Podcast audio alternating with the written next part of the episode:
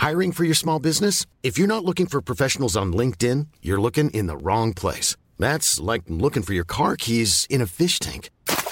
LinkedIn helps you hire professionals you can't find anywhere else, even those who aren't actively searching for a new job but might be open to the perfect role. In a given month, over 70% of LinkedIn users don't even visit other leading job sites. So start looking in the right place. With LinkedIn, you can hire professionals like a professional. Post your free job on linkedin.com slash spoken today. Bonjour à tous et bienvenue à l'heure des pros ce matin. Députés, maires, ministres, c'était le triptyque du monde d'avant quand les hommes politiques n'étaient pas simplement des comptables ou des petits hommes gris. François Léotard appartient à une génération où les meilleurs éléments choisissaient l'action publique. Il possédait une épaisseur, une densité, une culture que les hommes ou les femmes nés jusque dans les années 60 connaissaient comme allant de soi. Il lisait, il écrivait, il réfléchissait, il pensait, il méditait. Autant de paramètres qui sont devenus des obstacles pour faire carrière aujourd'hui dans les ministères où une interview à Fripounet tient lieu, de diplôme. François Léotard est mort et il disparaît avec lui une certaine idée de la politique qui mêle la conviction et l'action, l'intégrité et l'honneur, l'exigence et le service. François Léotard était né en 1942. Il était une des figures les plus brillantes de ma génération, a écrit Nicolas Sarkozy. On ne saurait mieux dire. Il est 9h01, on est un poil en retard. Somaya Labidi. Suite des évacuations au Soudan, 245 ressortissants français et étrangers ont atterri ce matin à l'aéroport de Roissy-Charles de Gaulle. Parmi les passagers, 195 Français, des Néerlandais, des Italiens, des Néo-Zélandais des Soudanais, selon le Quai d'Orsay. Ils ont tous été accueillis par la ministre des Affaires étrangères, Catherine Colonna. Pour elle, la crise du Soudan continue, la trêve doit être transformée en cessez-le-feu et, si nous le pouvons, en processus de paix. Le format familial en question, bonne affaire ou arnaque, l'association Foodwatch s'est penchée sur cette technique de marketing et le constat est sans appel. En résumé, plus c'est gros, plus c'est cher. Les distributeurs qui commercialisent ces articles grand format le font à des prix bien plus chers au kilo que les formats euh, classiques. Et puis, l'Agence européenne de l'environnement plaide pour une réduction des pesticides. Euh, elle rappelle qu'ils sont toujours autant vendus en Europe malgré leur effet de pollution sur l'eau le sel ou encore l'air, le sol ou encore l'air, des pesticides qui bouleversent la biodiversité et favorisent le développement de nombreuses maladies. Euh, pour l'AAE, les 27 doivent diminuer leur dépendance en adoptant d'autres modèles d'agriculture. Gérard Leclerc et Gauthier Lebret sont avec nous euh, ce matin. On a beaucoup euh, d'actualités à, à, échanger ensemble, notamment avec cette poupée Barbie trisomique et on sera, je l'espère, tout à l'heure avec euh, Éléonore euh, Lalou, qui a été choisie par Mattel pour être ambassadrice de la Barbie euh, trisomie, qui elle-même est conseillère municipale de la ville d'Arras et elle souffre elle-même de ce qu'on appelle le syndrome de Down, qui est le trisomie 21. Mais avant cela, parce que c'est un sujet du moment, je voulais qu'on parle de Picasso. De Picasso. Exactement. Parce que vous avez peut-être lu ce matin dans Le Parisien un excellent papier de Yves Jéglé que j'ai essayé, que j'ai essayé euh, de joindre. Euh, Picasso est mort il y a 50 ans. Bon. Et euh, on découvre ce qu'est Picasso, ou on le savait, mais on ne le disait pas de cette manière-là. Bon. c'est un florilège de mots doux. Je lis ce qu'a écrit Yves Jéglé ce matin, qui ressortent en paquet cadeau, datant parfois de deux ou trois ans à l'occasion de la célébration des 50 ans de euh, la mort de Picasso. Euh, grosse ordure, a écrit euh, Julie Bozac dans son podcast. Le Harvey Weinstein de son époque. connard viril. tapant les femmes.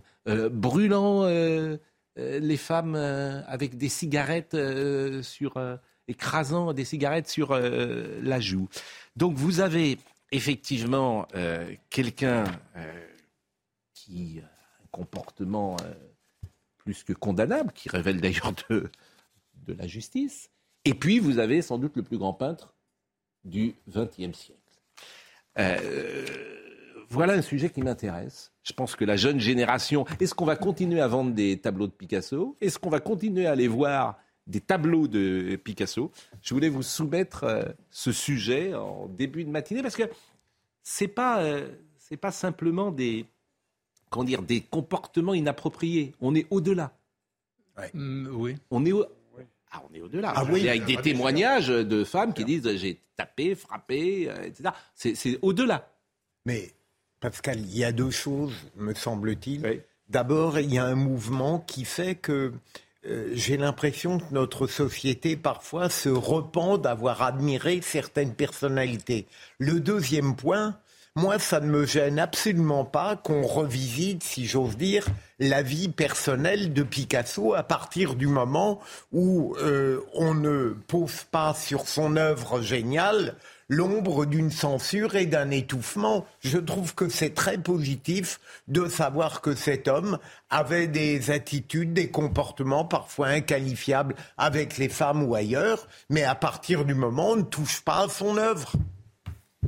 C'est là Dominique Jamais, moi vraiment je trouve que ces sujets sont très intéressants. C'est là qu'on touche du doigt une société qui change et un changement majeur dans la société. Traditionnellement, je dirais historiquement, depuis avant Jésus-Christ, même les sociétés les plus puritaines, même les plus hypocrites et même les plus rigoristes admettaient que les comédiens, que les artistes, que les gens de la culture aient une vie un peu plus débridée, un peu plus débordée, un peu différente de celle des autres. Et c'est une excuse. et à l'heure actuelle, et à l'heure actuelle, attendez, on n'en est pas mais les mots que vous employez, je, je, pense que les mots que vous employez, euh, et je pense par exemple à quelqu'un qui a 20 ans, oui. les mots que vous avez employés, oui. Euh, cette jeune femme de 20 ans considérait qu'ils sont inappropriés. Je ne vous dis pas qu'elle a raison. Vous avez dit différent. C'est des mots euh, que, que euh, non, c'est pas différent. Euh, c'est juste des gens qui se finiraient dans, qui seraient en prison. Je ne vous suis pas du tout. Je faisais un rappel historique. Ce n'est pas ma profession de foi. Je vous dis que sous Louis XIV même, on admettait que les comédiens aient des mœurs libres et dissolues. Bon. mais, on n'est pas dans des mœurs libres et dissolues. On n'est on n'est pas dans des mœurs libres et, dissolues.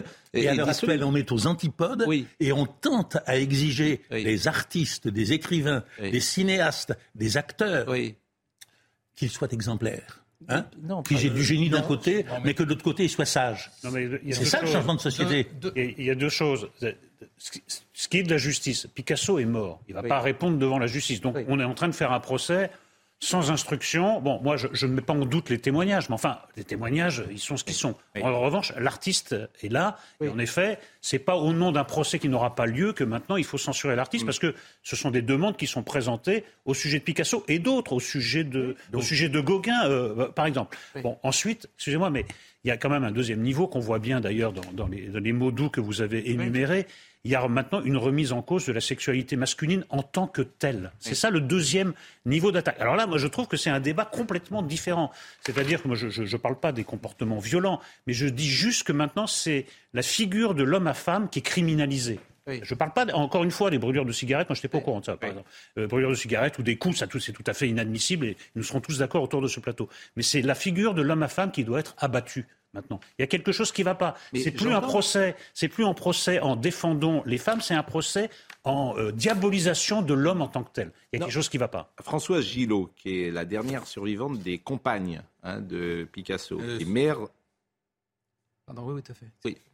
Mère euh, de deux de ses enfants, à l'occasion de son centenaire, à elle, intitulé La femme qui dit non. Et elle dit Le premier jour où j'ai vécu avec lui, j'ai compris que c'était la plus grande erreur de ma vie dit-elle d'un homme qu'elle a passionnément aimé, mais qui, selon elle, faisait passer la femme de déesse à monstre en une poignée d'années. Elle raconte aussi avec un calme étonnant la scène d'une cigarette qu'il aurait commencé à écraser sur sa joue. Ça, c'est dans le papier d'Yves Jéglé, je le répète ce matin, euh, de euh, comment dire, circonstances aggravantes pour beaucoup. Picasso peut devenir nonagénaire. Ses compagnes à ses côtés restent très jeunes. La dernière, Jacqueline Roch, avait 45 ans de moins que lui. Voilà oui, non, mais, franchement, entre la brûlure de cigarette et les 45 ans moi, moi déjà, effectivement... Euh, moi, je, je, je, vous soumets ça. Hein, ce genre de comportements sont, sont, épouvantables. Cela dit, faire uniquement, euh, comme ça a été dit par Eric, un procès à charge, je trouve ça un peu, un peu étonnant. Mm. Vous avez beaucoup de, de témoignages dans l'autre sens. Parmi les femmes et les compagnes de Picasso, beaucoup avaient une très, de très forte personnalité. Oui. Et, euh, d'ailleurs, euh, plusieurs l'ont quitté. C'est elle qui, l'ont quitté. Deuxièmement, faut-il arrêter d'apprendre Villon dans les écoles? Parce que François Villon n'était rien d'autre qu'un assassin quand même. Oui. Oui, non mais oui. Hmm. Est-ce que vous voyez on, alors je sais qu'on est, toujours sur cette c'est pas pareil on est toujours François sur Villon. cette euh, sur ce, ce, François Villon, je ce, le dis pour ce, la jeune génération, c'est la balade des pendus. poète, des oui, frères ça, humains ça, qui ça après nous vivaient, n'ayez contre nous. ministre de Sarkozy. voilà. Mais Euh, frères humains qui Il y après a nous toujours vivaient. ce débat sur effectivement euh, l'artiste et l'homme. Et l'œuvre. Que- que- Et l'œuvre. Bon, parce qu'on- Oui. on l'a fait avec Céline, on, on peut le faire avec, avec beaucoup, parce que malheureusement. Oui, mais non, mais Picasso, c'est très proche. Picasso, il est, j'ai envie de dire, c'est, c'est pas François Villon, parce que François Non, Villon, mais- d'ailleurs, personne ne le connaît, et puis il n'a pas la même résonance. Pi- Picasso, c'est le, c'est le peintre C'est le plus numéro grand peintre un. du XXe siècle. Voilà. Bah, et Non, bah, mais- ça peut même être un peintre, le plus grand peintre du XXe siècle, tout Attendez. en ayant eu des comportements Julie qui Bozac. étaient condamnables. Julie Bozac, qui est une jeune femme influenceuse qui a écrit un podcast. Picasso, c'est euh, c'est euh, un cas d'école. Il, ré- il révèle parfaitement la façon dont fonctionne l'art occidental, un art créé majoritairement par et pour les hommes, avec un système d'entre-soi Voilà. qui Voilà. correspond Voilà. à un boys club. Chez Picasso, on retrouve toutes les formes d'abus patriarcaux, les violences sexuelles, mais aussi économiques, physiques, morales. Par exemple, lorsqu'il frappe Dora Maar et que la même année, il fait plusieurs œuvres qui s'appellent La femme qui pleure, on ne peut pas seulement dire que c'est un symbole de l'angoisse face à la montée des totalitarismes en Europe. C'est vrai, mais, quand, euh, mais euh, il a quand même représenté la douleur d'une femme qui l'humiliait et violentait tous les jours. Je voudrais qu'on l'écoute juste. C'est le mélange qui est. Mais- Oui, non, mais j'entends bien. Je suis, C'est tout sur le même plan. Mais mais je suis dupe de, de rien. Voilà, Oui. ça c'est la femme qui pleure. Je suis dupe de rien. Simplement, c'est un. c'est pas complètement absurde ce qu'elle Oui. dit. Euh, Enfin, peut-être qu'on n'a pas le temps. qui n'est pas- Julie Bozac, ce Oui. qu'elle dit n'est pas complètement absurde euh, parce que on ne Oui. peut pas dissocier en permanence Oui. une personnalité déséquilibrée d'une œuvre qui est géniale. Oui, mais- Parfois, la première nourrit la seconde. Mais on n'est pas aux assises. Non, ici. mais on Ah, est. on est tous les jours maintenant. Oui, mais Non. Mais arrêtez. les artistes des, tortionnaires. Mais c'est pas tous les artistes, dites pas, dites pas, mais c'est pas tous les artistes. vous avez une quelqu'un qui est même une élue qui s'appelle Élise Coffin qui explique qu'elle n'écoute plus. Oui. Coffin, qu'elle n'écoute plus de musique, qu'elle Oui. ne lit plus de livres, Oui. qu'elle ne regarde plus de tableaux Tout qui le ont monde été est faits aux par les assises. hommes. Oui. Elle l'a dit Voilà. il y a longtemps. Elle va pas nous regarder beaucoup ce matin. Mais non, mais vous êtes un mâle blanc Mais- depuis a- 50 Mais ans. voilà, non, mais c'est ça. voilà. C'est ça, c'est-à-dire que toute des- l'œuvre est marquée par le patriarcat. Donc tout le monde passe aux assises. Des, assassins, Bon. des tortionnaires Mm. ou de simples machistes, il y en a par millions. Oui. Mais Picasso, il n'y en a pas un tous les jours. hein. Et l'auteur de Guernica, ça me paraît plus important, Ah oui. excusez-moi, que ses vous rapports avec ses votre cas, vous. Comment Je vous aggravez votre cas. J'espère bien, oui. Oui, vous aggravez votre cas. Non, mais c'est un sujet qui est vraiment qui est, qui est- qui est d'aujourd'hui. Alors, Pablo Picasso, euh, c'est une interview de 1966 que je vous propose. Euh, il est interrogé par un journaliste qui lui dit s'il ne fallait retenir qu'une œuvre de vous, laquelle retiendriez-vous? Écoutez cette interview. Euh, si vous deviez choisir vous-même l'époque, la peinture, la toile qui devrait vous survivre, est-ce que quelle serait cette toile, quelle serait Je cette période? je ne sais pas, c'est difficile. C'est fait avec des intentions euh, tellement du moment, de l'époque et de l'état dans lequel euh, tout le monde et moi nous nous trouvons, que c'est très difficile. Au moment de Guernica, j'ai fait Guernica, n'est-ce pas? C'était une grande catastrophe, même le commencement de beaucoup d'autres que nous avons suivis, n'est-ce pas Mais enfin, c'est comme ça. C'est personnel, n'est-ce pas Au fond, ce sont, sont des, des mémoires qu'on s'écrit soi-même, des ca- cahiers, des- des- des, Je crois, Gérard, qu'il n'y a pas d'interview. C'est une de- des seules qui existe, ouais, qui a été faite euh, d'ailleurs dans la 66. dernière, ouais, dernière partie de sa vie. Ouais. Ouais. Et c'est une des seules, c'est étonnant, il n'y avait pas de... Rien. Je sais parce qu'il y, a il y a eu peu de temps un documentaire qui, est de- qui était fait sur euh, Picasso, plus à retrouver le nom de l'acteur. Sur Arte, non Sur Arte, où je Ouais. connais que lui, je trouve plus son nom. C'est un ami en plus.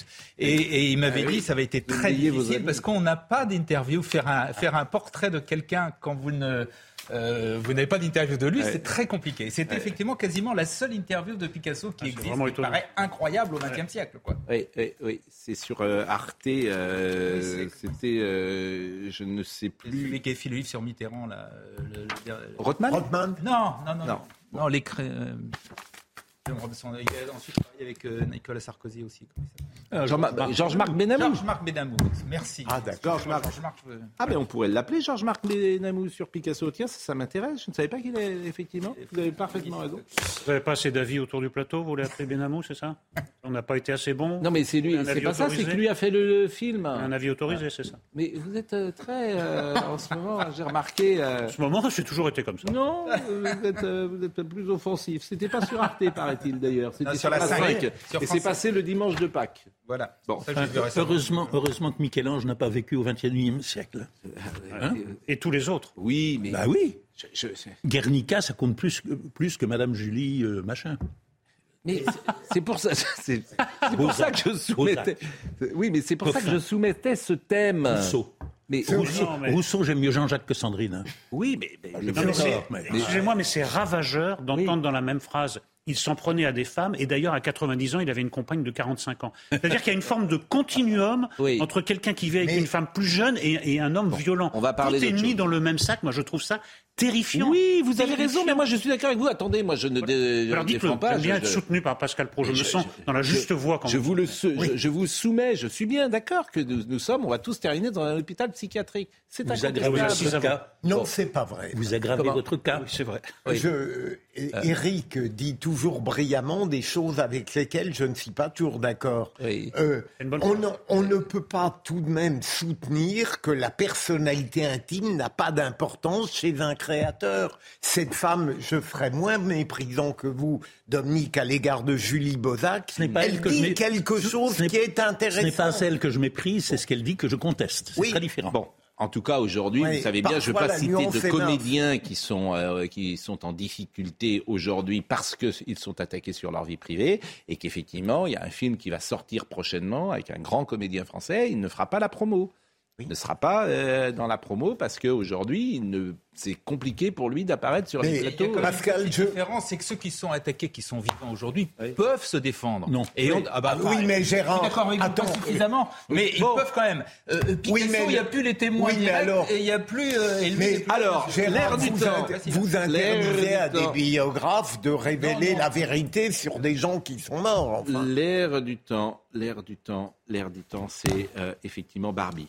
Euh, puisque euh, la maison Mattel, alors c'est toujours délicat parce que tu ne sais pas la part de la publicité euh, qui est incontestable, il faut pas raconter de salade.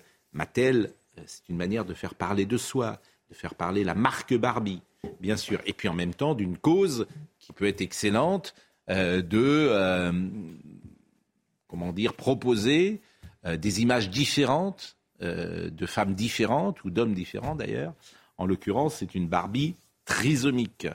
Euh, la marraine qu'on essayait de joindre, mais on n'arrive pas à la joindre pour tout vous dire, s'appelle Éléonore Lalou. Elle-même est conseillère municipale de la ville d'Arras. Elle est actrice et militante pour une meilleure inclusion des personnes handicapées.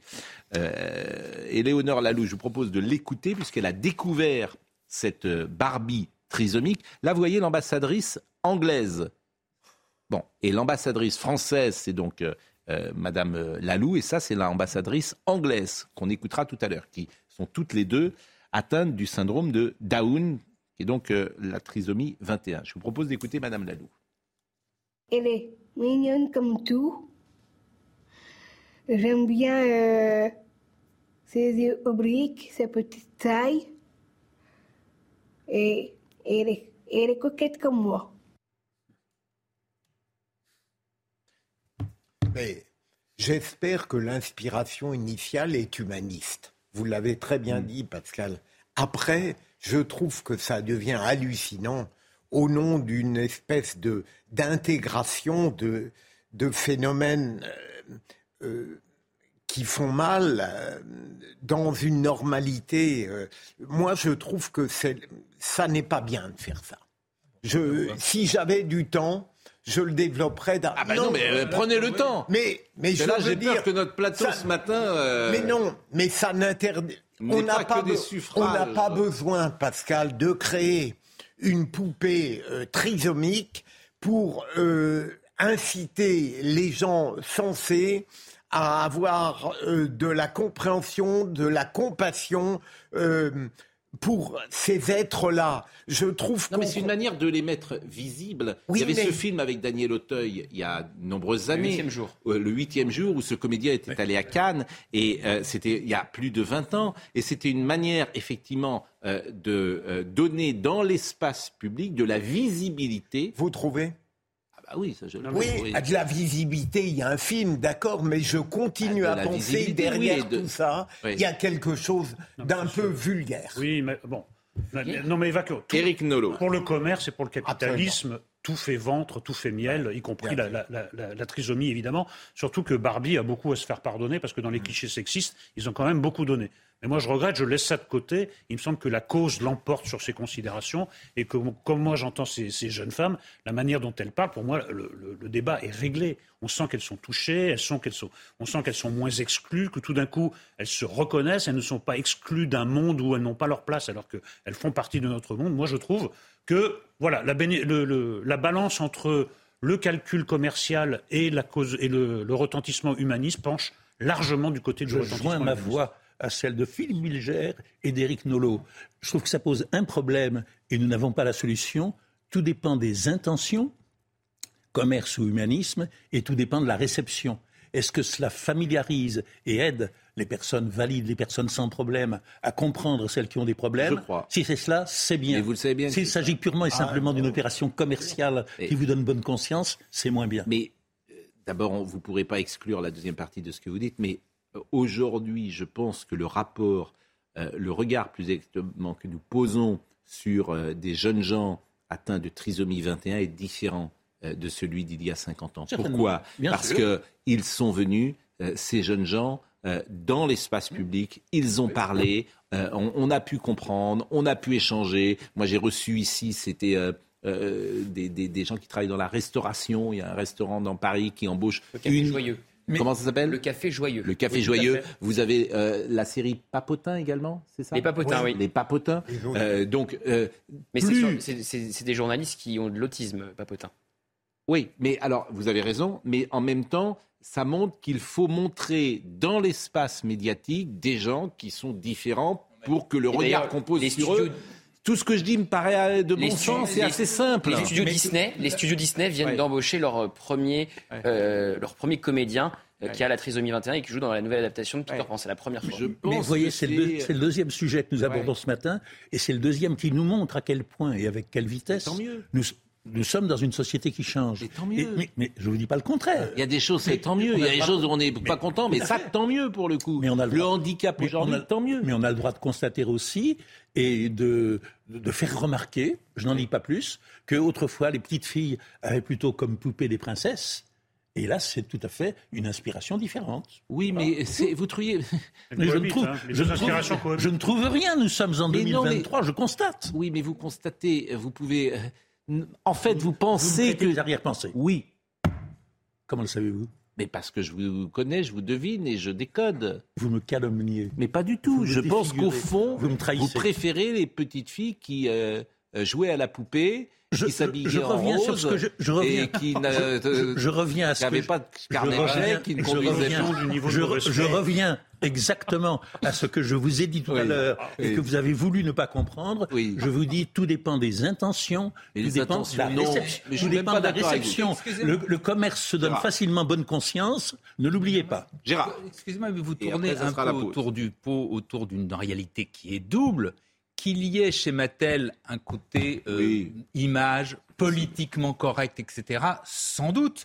Mais il n'empêche que ça participe à l'intégration de ces personnes qui sont en difficulté, qui sont handicapées. Et elles-mêmes, c'est ça le plus important, le reçoivent bien. On le voit avec les... Avec Moi, ça, me touche beaucoup. voilà, c'est tout. Moi, je trouve que c'est un sujet que... Voilà. on va marquer Les intentions sont impures, mais le résultat est positif. voilà, les intentions... oui, et encore...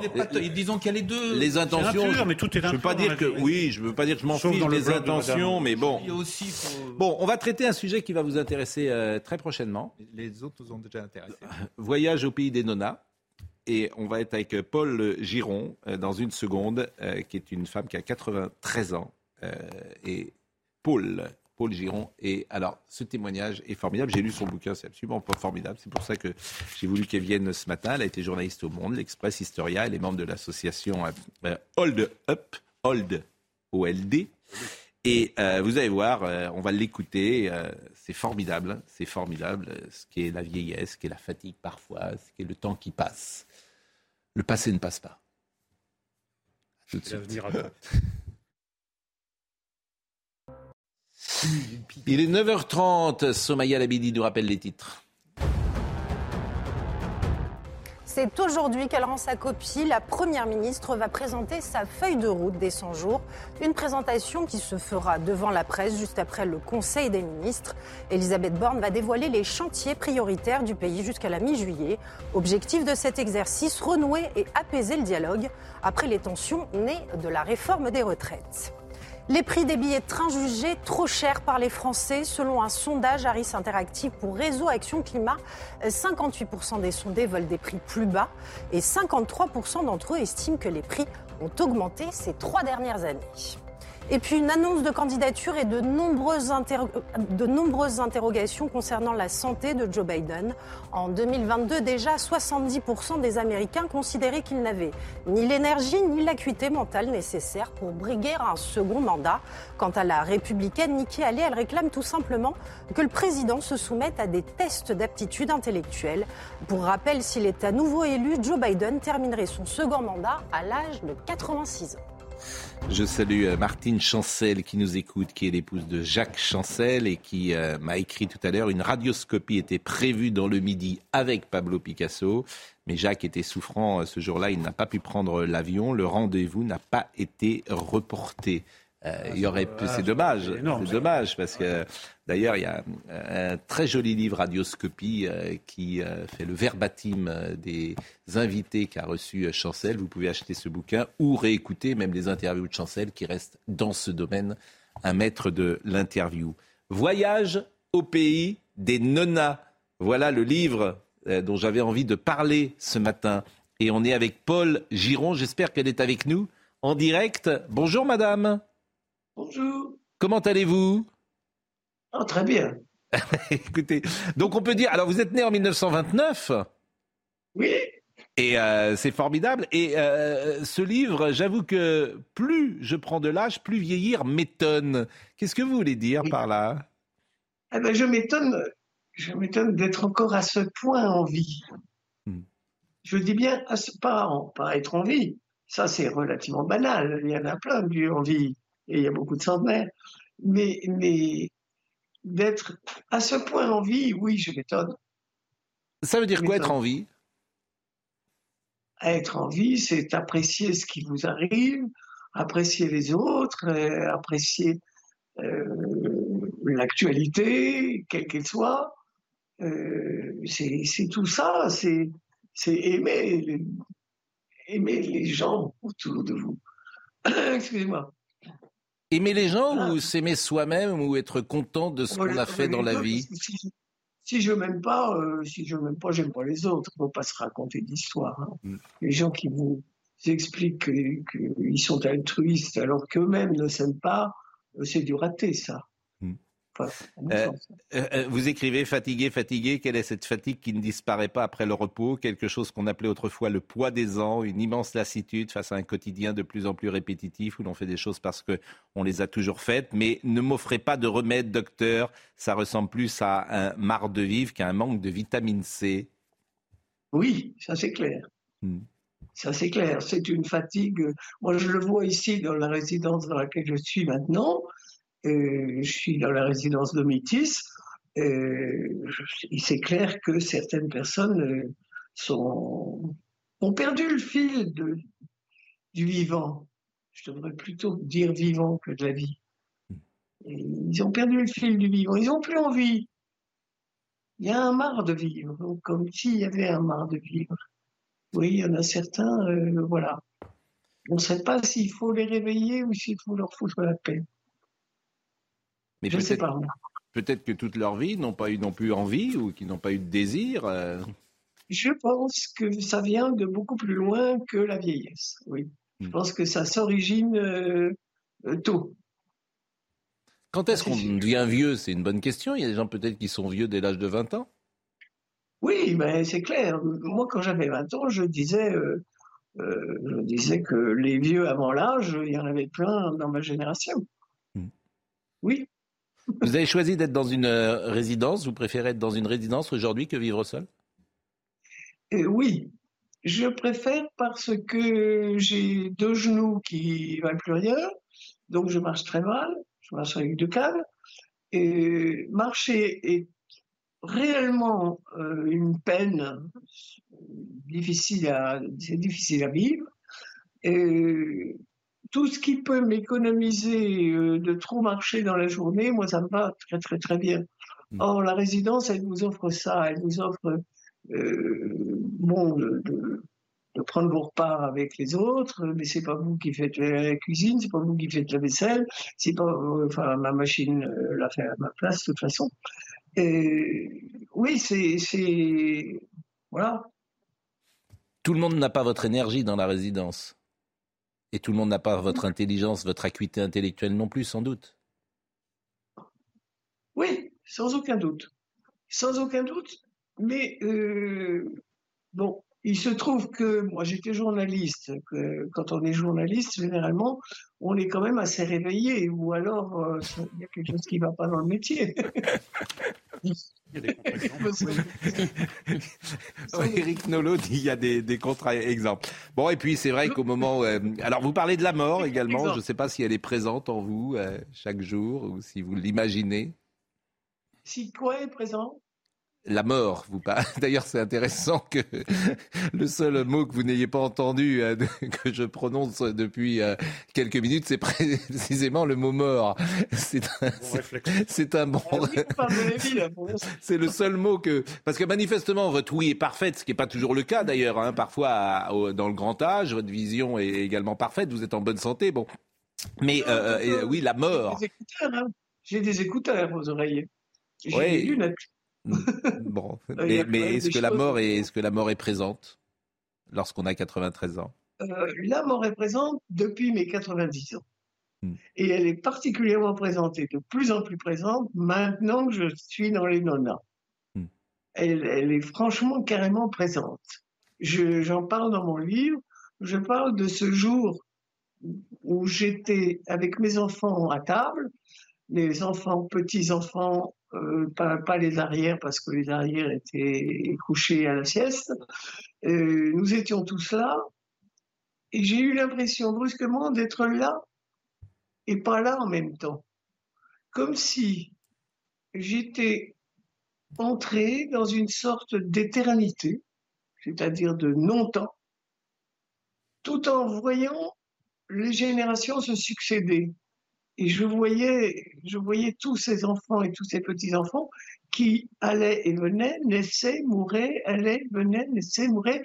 Et je, je, voyais ce déroulement des générations.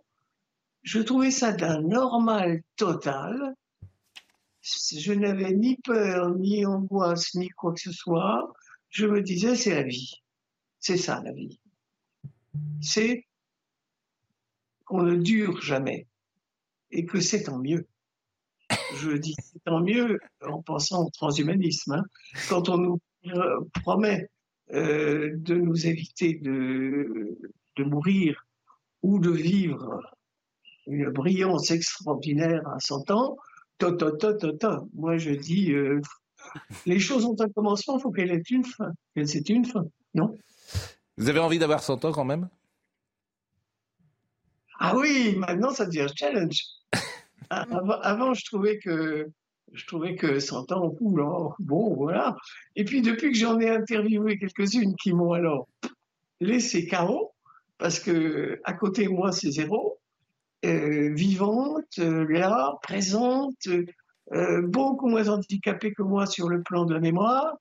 Ah ouais, ouais, oui, oui, 100 ans m'intéresse. Et puis 100 ans, c'est ce que je dis dans mon livre, c'est pas seulement un âge, c'est une consécration. c'est un siècle, quoi. Moi, je suis très impressionné. Et, j'ai des amis qui souhaitent, qui ont 90, et qui souhaitent aller à 100.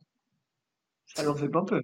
Eh ben, écoutez, merci. C'était, on voulait vraiment vous inviter ce matin. Je rappelle ce bouquin, euh, Voyage au pays des nonas. Et puis, C'est vrai que ça nous fait euh, rêver. Nous avons euh, ici euh, le plus jeune d'entre nous. Vous êtes de quelle année 95. 95. Madame est née en 1929. Elle avait donc, au moment de la Deuxième Guerre mondiale, elle avait 11 ans, 40. Euh, c'est fascinant, c'est un monde tellement ancien. Euh, vous arrivez d'un monde qui n'existe plus, d'une France qui n'existe plus. Vous avez grandi dans une France où il y avait 80 ou 90% des gens qui allaient à l'église le dimanche, où les femmes ne travaillaient pas ou peu, où les femmes ne pouvaient pas encore voter en 1929. C'est absolument incroyable cette traversée du siècle. Vous avez grandi sans doute, vous êtes né, il y avait sans doute pas de euh, chez vous l'eau courante peut-être, peut-être qu'il n'y avait pas de salle de bain en tout cas, il n'y a évidemment pas d'image. Il n'y avait pas d'image en 1929. Mm. C'est-à-dire que quand vous grandissez dans, dans un monde, quand vous avez 5 ans, 6 ans, il n'y a pas d'image. C'est absolument fascinant. Et en fait, les différences, vous êtes la dernière génération. C'est pour ça que moi j'aime bien avoir des gens de votre génération. Entre euh, vous, qui êtes né en 95, et moi, né en 64, il y a 30 ans de différence. Mm. Mais voilà, quand je suis né, il y avait déjà la télé, il y avait déjà la société de consommation. À Noël, on, était, on avait déjà plein de cadeaux. Madame à Noël, elle avait peut la différence d'âge. Hein. Oui, bon, soyez bon. Mais, mais non, le, monde, madame, quand, quand, à Noël, il y avait une orange, voilà, il n'y avait rien. Il n'y avait rien. J'ai connu mon C'est ça qui est. J'ai connu mon arrière qui est né en Madame Giron. Madame Giron, le, c'est vrai que cette France-là n'existe plus. L'orange, c'était ma grand-mère. Oui. Là, vous êtes euh, deux siècles au-delà. Et l'orange, le coup de l'orange, on me l'a mm. fait quand j'étais petite.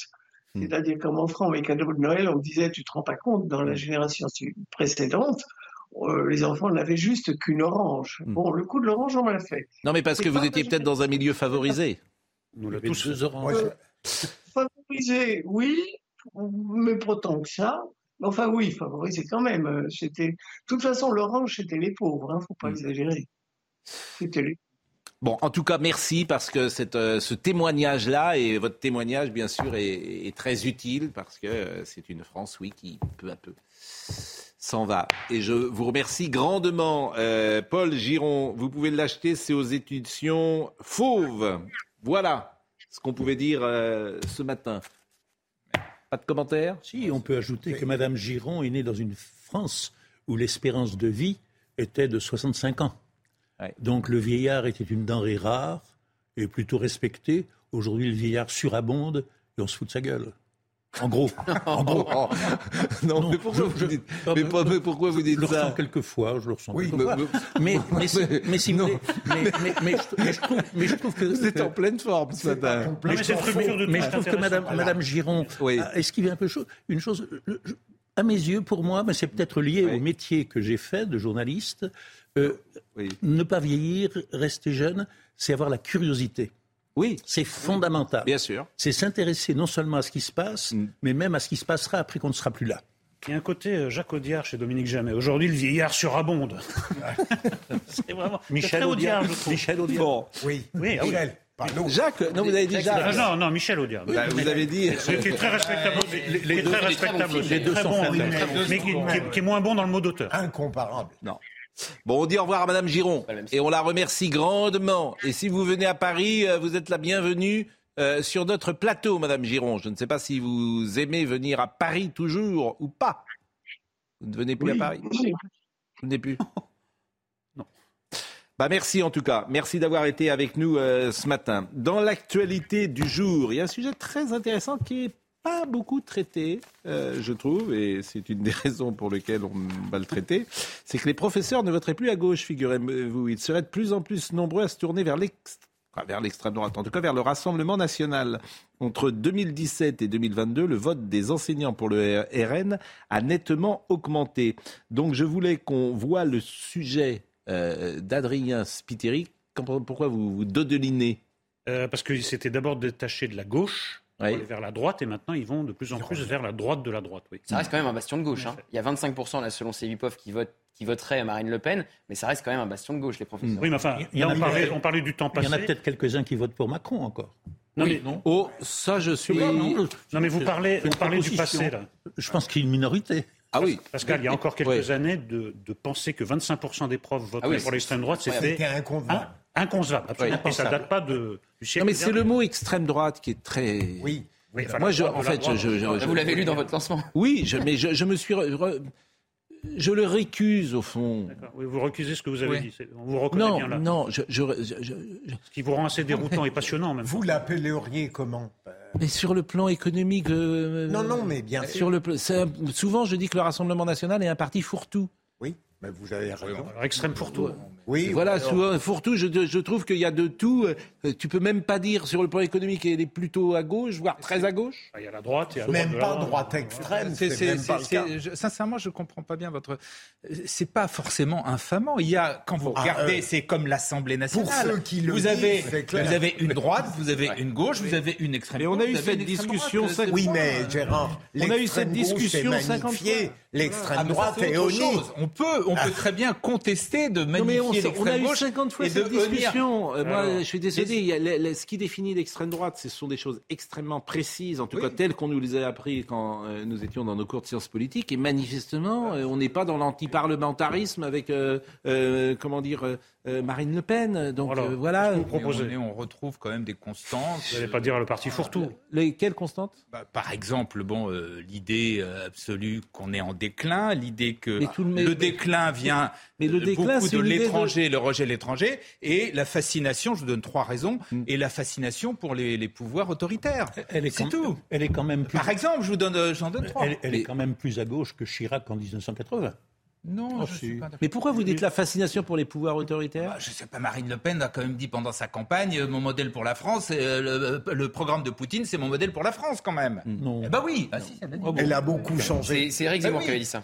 Non, non, il y a un qui a dit je rêve d'un Poutine pour la. France. Ça, Oui, c'était oui, Éric Zemmour. Bon, en tout cas, non, mais on a eu ces discussions 50 fois.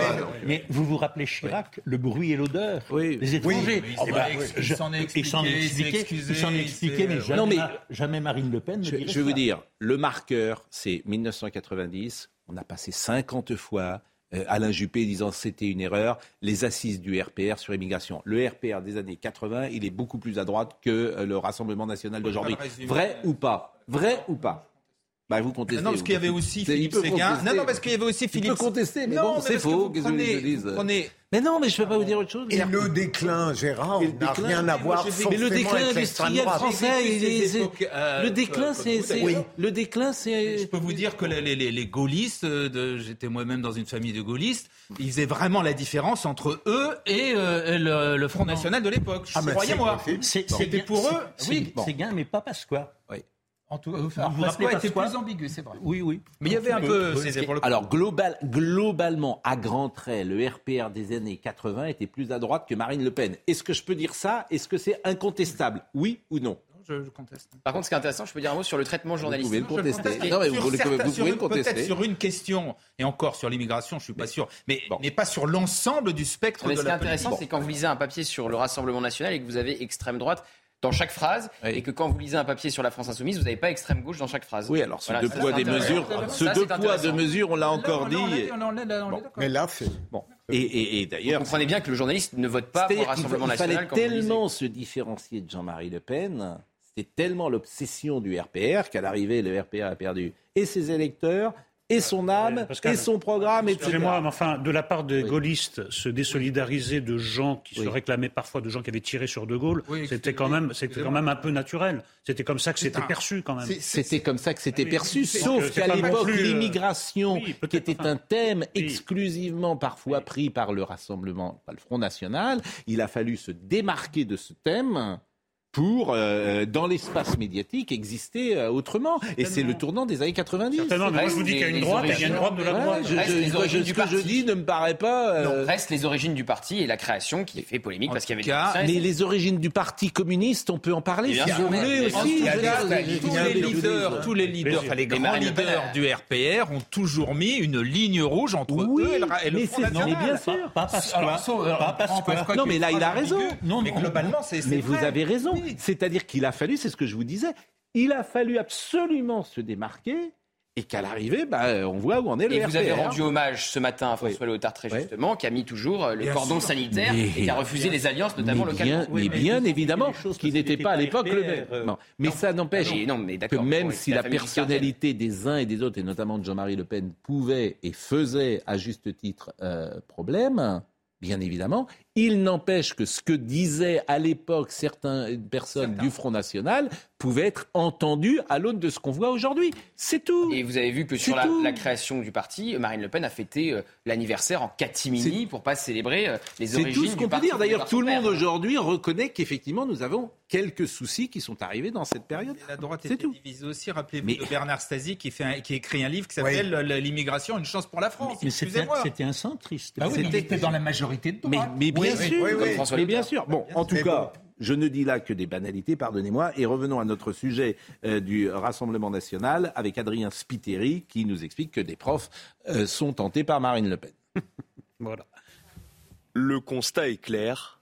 Entre 2017 et 2022, le vote des enseignants pour le Rassemblement national a augmenté. Selon une étude du CEVIPOF, 25% des professeurs ont choisi Marine Le Pen au second tour de l'élection présidentielle, contre 11 en 2017. Les déceptions politiques et la dégradation de leurs conditions de travail expliquent en partie ce phénomène, selon cette enseignante. Clairement, depuis plusieurs décennies, les ministres de l'Éducation nationale ne sont pas à la hauteur des enjeux. Euh, les enseignants subissent de plein fouet la crise de l'autorité, avec euh, des classes où euh, effectivement c'est de plus en plus compliqué pour les enseignants d'avoir des classes où tout se passe bien, où on peut transmettre des savoirs dans de bonnes conditions. Elle-même a été séduite par le programme éducatif du RN. Le Rassemblement national et Marine Le Pen euh, apparaissent comme une réelle alternative crédible dans la proposition euh, d'un programme euh, qui, au contraire, pourra former les citoyens de, demain. Le vote Rassemblement national reste toutefois minoritaire chez les enseignants et encore tabou en salle des profs. que dites-vous? Non, parce qu'on parlait des démocraties libérales, donc hmm. pour finir sur le débat, le Rassemblement national euh, idolâtre M. Orban. Hmm. Euh, il y a des côtés très positifs en Hongrie, mais moi je vous propose d'être journaliste en Hongrie pour voir si vous allez faire l'heure des pros en Hongrie. Vous allez voir. Ils ont une conception quand même de la liberté de la presse au Rassemblement national bah, qui n'est pas, qui est pas la mienne euh, voilà, et qui n'est pas, la, pas la nôtre. être, journaliste en France pose, être journaliste en France pose aussi quelques problèmes. mais, moi j'ai l'impression, si vous le permettez... pas, beaucoup moins parce que... non, pas beaucoup moins parce que dans un pays où 25 à 30 des gens à l'heure actuelle sont proches du Front National, du Rassemblement National, ou à qui à celui-ci. Quel est le pourcentage de journalistes qui osent se dire proches du Front National? Environ 2 Mais il n'y en a pas surtout. Mais en revanche, si vous me permettez, ces dernières années, euh, le mouvement euh, avec lequel les journalistes ont le plus de difficultés, c'est plus la France insoumise et M. Jean-Luc Mélenchon que euh, le Rassemblement national. un convaincu. Hein, je vous rappelle que Jean-Luc Mélenchon, il ne veut même pas vous parler à vous. Oui, je sais. Et qui refuse que vous soyez sur un plateau. S'il est là, pourquoi? Parce que euh, vous, êtes sans doute, pardonnez-moi de le dire euh, comme ça, plus intelligent que bien d'autres plus précis que bien d'autres, et vous sauriez lui euh, l'interroger comme d'autres ne l'interrogent pas. et il boycotte de plus en plus de chaînes, hein, Jean-Luc. Donc, donc voilà, bientôt il va rester donc, ce qui n'est pas le hein. cas, que, je, que, je, sache, de Jordan Bardella ou de Marine Le Pen qui ne boycottent personne. Actuellement, voilà. personne du Rassemblement national n'a exigé mon absence sur un plateau quand la France insoumise l'exige à chaque fois. Bon, bah, écoutez, voilà. Donc, euh, quand vous parlez d'Orban, maintenant pour les profs, bah, les, profs, ils voient monter, ils sont en première ligne pour voir monter tous les problèmes de la France, les atteintes à la laïcité, les, atteintes à la République, et ils sont abandonnés. ils sont censés se démerdé avec des conséquences parfois tragiques, mm. comme dans le cas de Samuel Paty. Parce que Samuel Paty, c'est pas seulement quelqu'un qui a été assassiné et décapité, c'est quelqu'un qui a été abandonné en race campagne par l'éducation nationale et par la République. Donc, quand vous êtes, par ses collègues, quand vous êtes abandonné, quand vous êtes euh, en proie à tous les dangers, vous, devez vous démerder avec des choses dramatiques, ben vous vous tournez vers le discours le plus autoritaire. Les gens qui vous disent, ben, nous on vous a compris, on va vous aider, on va vous soutenir, ce qui n'est pas le cas il y a une, du pouvoir actuel. Il y a une deuxième raison qui est, pour le coup, là on peut employer le terme, le sentiment de déclassement des enseignants, qui en France sont payés en gros 30 à 50 moins que dans d'autres pays comme l'Allemagne. Et il y a eu un sondage tout récent euh, de, des intentions de vote aujourd'hui, et on voit que la moitié des électeurs et les filles voteraient Marine Le Pen au deuxième tour, la moitié. Donc euh, voilà, tout ça, on retrouve ce... La pause. Et on va parler football, figurez-vous, avec Daniel Riolo, ah. KO Football Club. Alors, bon, c'est l'apocalypse pour euh, dans le football pour Daniel. Donc moi, j'ai pas le sentiment que c'est l'apocalypse. Loin de là. Mais il va nous expliquer peut-être pourquoi c'est l'apocalypse dans le football français. À tout de suite.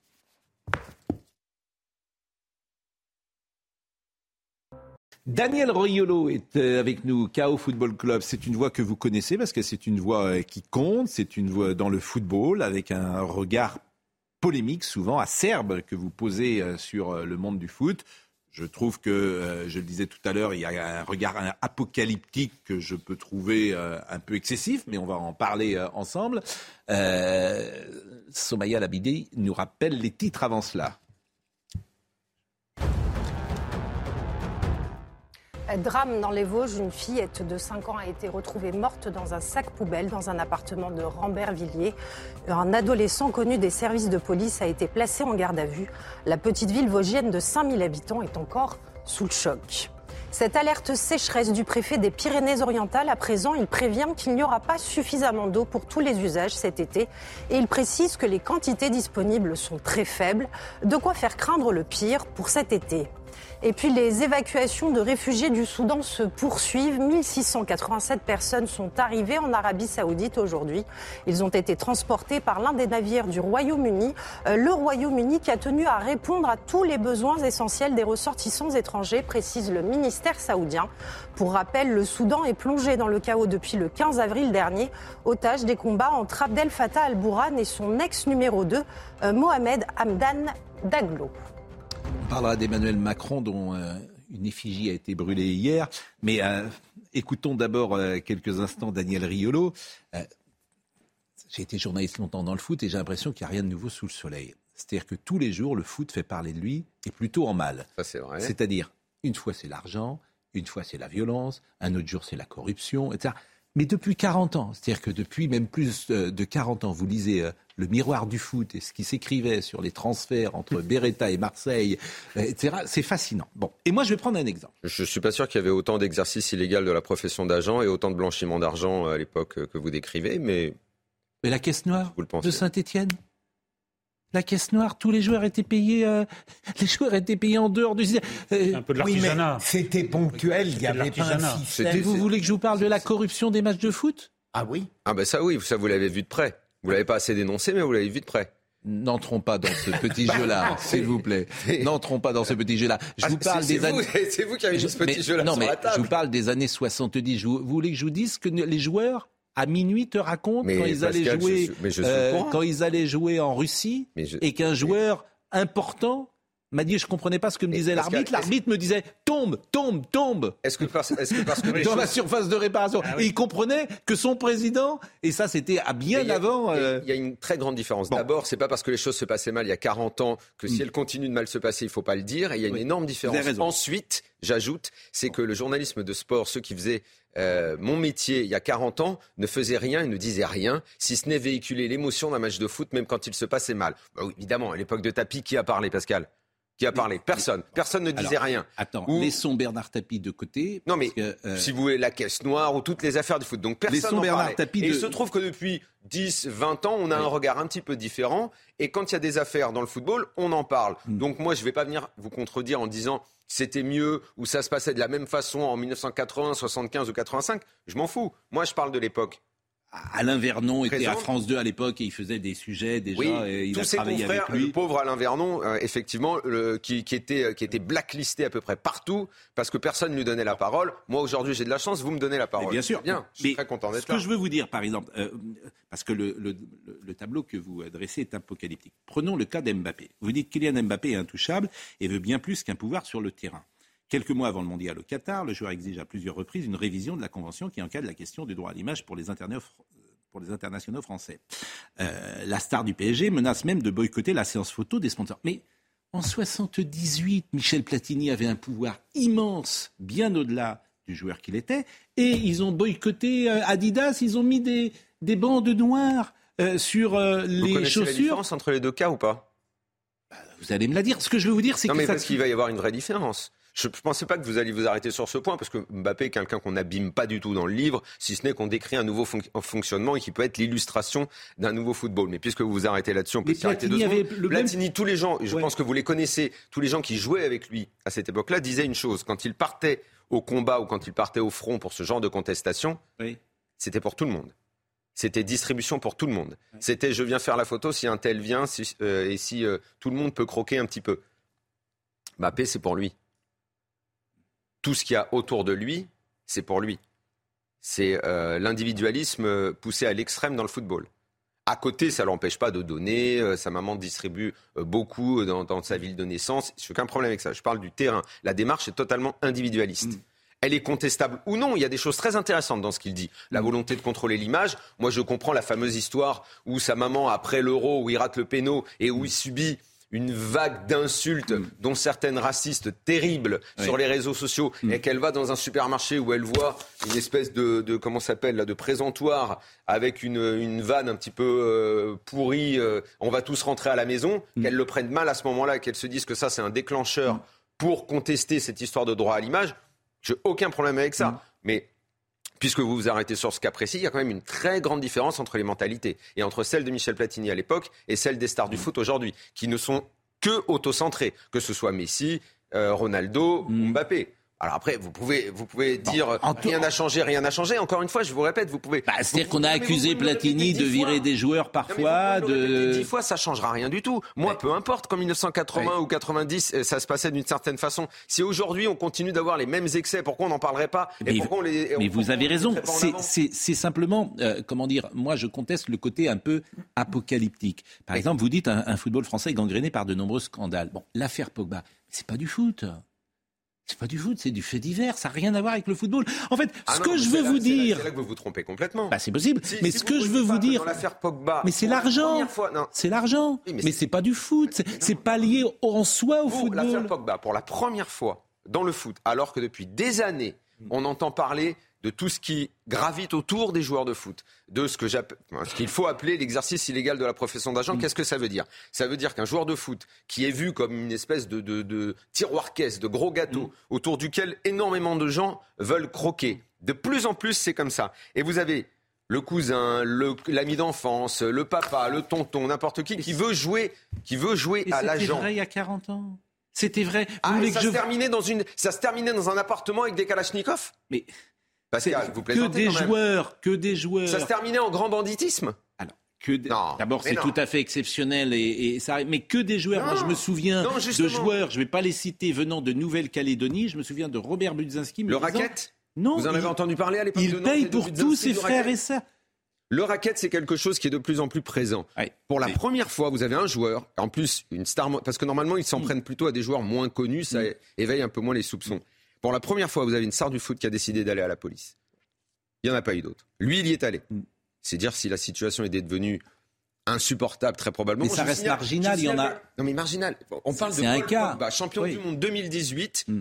qui depuis trois ans n'existe plus en tant que footballeur. Mm. À cause de ça.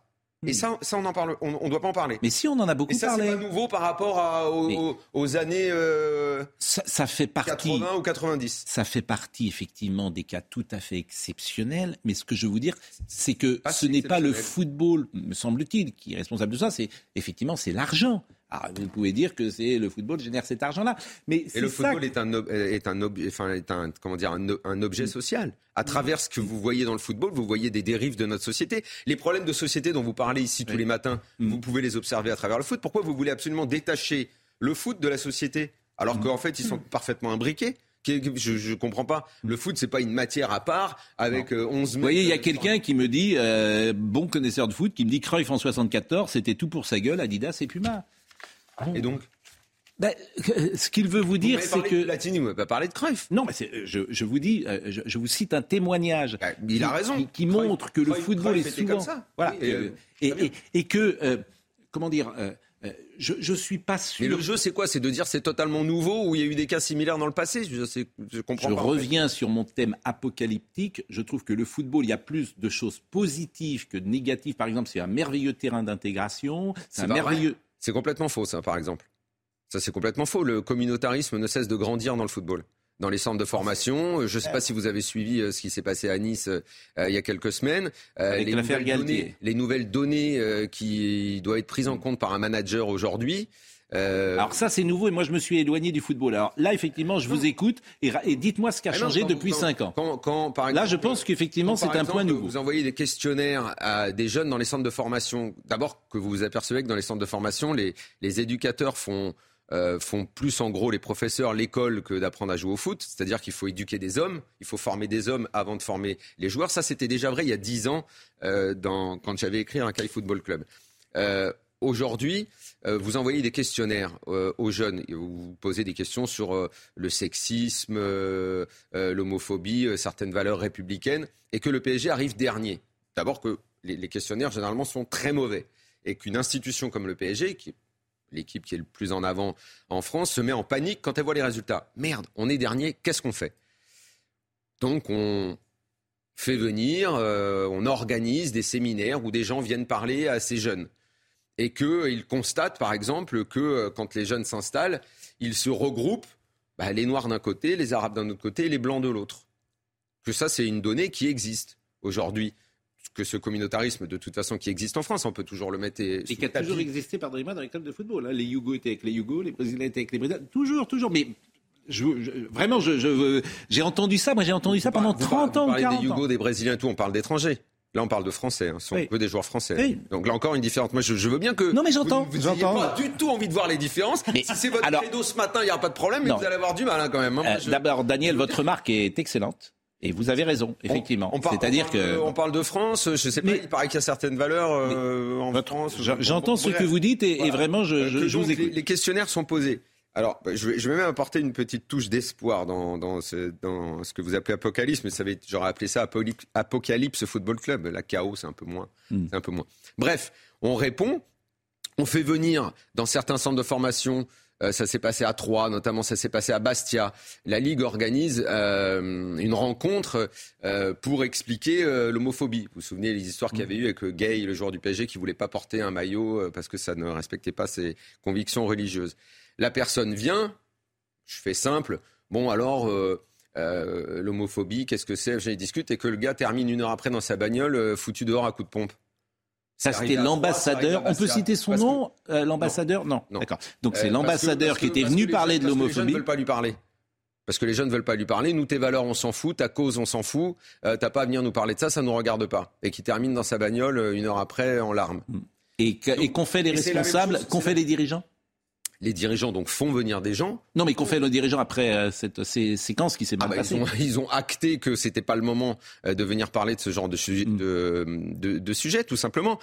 La lueur d'espoir, c'est que euh, quand ils répondent euh, individuellement, il y a, c'est ce que me disent les gens qui sont allés à la rencontre de ces jeunes, il y a quand même une volonté de dialogue. Ils ne sont pas complètement fermés.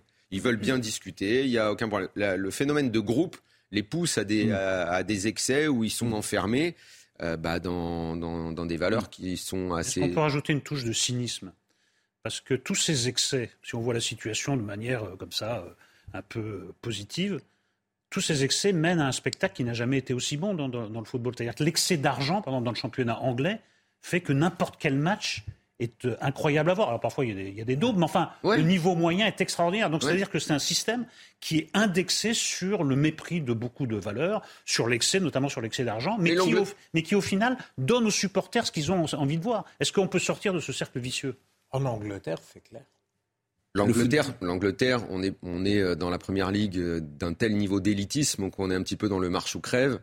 Euh, on, on manage. On Du prend- marche ou on- crève. euh, En, en- en Fran- en France, on n'est pas tellement là-dedans. On Avec essaye un niveau de toujours salaire, se euh, gargariser que nous, on est un peu différent, que euh, on a encore certaines valeurs. euh, or, on s'aperçoit que c'est on va continuer. On, on- on va continuer tous la les pays n'ont pas discussion. tous les mêmes problèmes sociaux et sociétaux. On, on- on va continuer la discussion. Là, ce que vous soulevez, là où vous avez sans doute raison, et moi je me suis un peu éloigné du foot, c'est que ça a changé sur le communautarisme qui est très présent, avec effectivement euh, aujourd'hui. c'est pas- c'est pas le seul problème. Je vous assure que l'exercice illégal de la profession d'agent et les gens qui rôdent autour euh, des, des joueurs, on a quand même eu euh, des affaires très graves. L'affaire Pogba. Bon, Hmm. vous balayez ça d'un revers de main, je trouve que c'est très grave. Ce qui s'est passé au PSG, alors comme c'est le foot féminin, visiblement ça intéresse personne, mais on a quand même eu, justement parce qu'un conseiller euh, intervient, il y a une joueuse qui a commandité une agression en bande organisée sur une autre, pour une rivalité sur le terrain. Ça, je ne sais pas si vous avez un exemple dans le passé, puisqu'on est à comparer les époques. Vous avez ça Parce qu'il y a eu Tonya Harding et, euh, comment elle s'appelait l'autre Nancy Kerrigan. Mais sinon, dans, le- dans le foot, euh, moi, je dispute ma place à Monsieur Jamais, et je lui envoie des gens pour lui péter les jambes. Ah bon? Non, mais... Méfiez-vous. Hein. J'entends, j'entends ce que vous dites et vos arguments. Quelque chose. Je veux dire, cette agression-là, c'est quand même. Et quand vous parlez donc à, des enquêteurs, à des gens qui suivent ces dossiers-là et qui disent très honnêtement, euh, prochainement, il y en a un qui restera sur le carreau. Oui, j'entends ce que vous dites. Hmm. C'est une inquiétude qui n'est pas la mienne, hein, qui est une inquiétude relayée par. J'entends ce que vous dites. Alors, puisque vous êtes venu ce matin, on en parlera euh, encore tout à l'heure. Il y a l'actualité qui est là, euh, et il y a cette image, évidemment, d'Emmanuel Macron, cette effigie de qui coups, brûlée à Grenoble. Une enquête est ouverte pour outrage. Et donc les auteurs risquent jusqu'à un an de prison et 15 000 euros d'amende. Je rappelle qu'il y a d'autres personnes hein, qui vont mm. être jugées en septembre mm. après sa visite euh, en Alsace pour l'avoir insulté ou pour lui avoir fait un dos d'honneur. Alors, je vous propose de voir cette séquence.